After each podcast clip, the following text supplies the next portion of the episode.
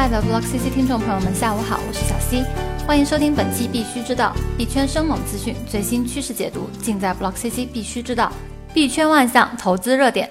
调研链 Inside Chain 发布瑞波币投资调研结果，百分之三十二的投资者认为，即便瑞波币半年内跌幅超百分之八十，也会入场投资。另有百分之十四点五的投资者认为这是泡沫破裂，不会再持有或买入。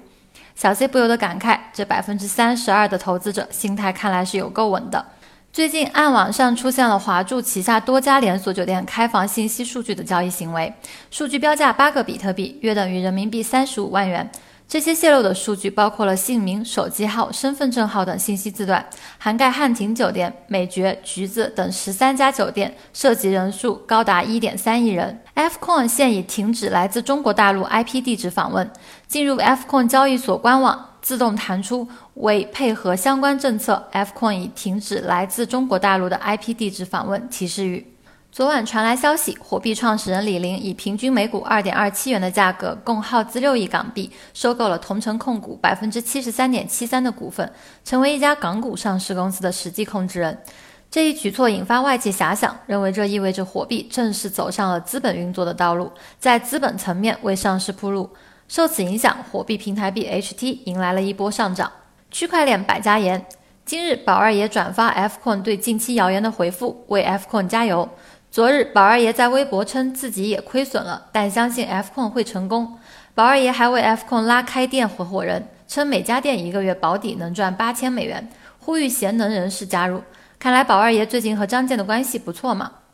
除了商业互吹外，币圈里吵吵闹闹的还有技术争端。最近，比特币耶稣被问及其对比特币分叉的看法时，表示对比特币现金分叉没有意见。不过，Blockchain 首席程序员 Nikita 和比特币官方论坛 Bitcoin 点 org 持有人 Cobra 则不这么认为。他们认为这项改变是不必要且危险的，会伤害到比特现金的生态系统。Cobra 还认为，比特币耶稣 Roger Ver 这样说是放弃了人们对其残留的信任。昨日，莱特币创始人查理·李接受了 CNBC 的采访时表示，出于利益冲突，自己不打算买回莱特币。这一言论引发币圈投资人士不满，指责查理·李高位套现后完美脱身，简直是创始人砸盘的最佳典范。比特币耶稣 Roger Ver 在接受采访时表示，随着比特币因为高转账费等原因而不被商家所接受，其作为一种数字现金却已经无法使用。同时，他还建议投资者不要全部资产投资于加密货币，也不建议全部投资同一种加密货币。联想到上一条创始人砸盘的新闻，这一策略还是很有道理的呢。这些要闻值得关注。监管升级，代币融资发行被纳入互联网金融举报范围。FunStar 创始人 Thomas Lee，比特币可能在年底反弹。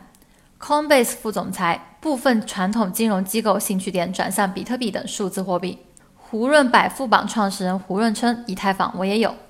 华尔街之狼电影原型，比特币是下一个让零售投资者身无分文的陷阱。好的，说完了今天的币圈事件，再来看一下今天的币种行情。行情时间截止至八月二十八日下午十四点三十分，数据由 BlockCC 整理。比特币当前价格为四点七三六四万元，相比昨天上涨百分之三点一六，交易量达到了三百一十八点四五亿元，净流入资金达到了九点四五一九个亿。以太坊现在售价一千九百五十四点五元，总体上涨百分之三点零二，交易量达到了四十三点二五一亿元，净流入资金达到了一点五八五一亿。再看一下交易量前两百币种各种排行榜，二十四小时内涨幅排行榜前三的是 GO、EDU 和 OST，而跌幅排行榜前三的则是 HTB、IIC 和 ORS。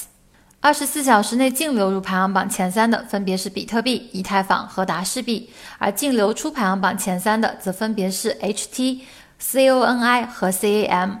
币圈生猛资讯、最新趋势解读，尽在 Block CC 必须知道。登录 Block CC 官方网站 block 点 CC，了解更多资讯。今天的节目到此就结束了，感谢您的收听，小溪与您明天再见。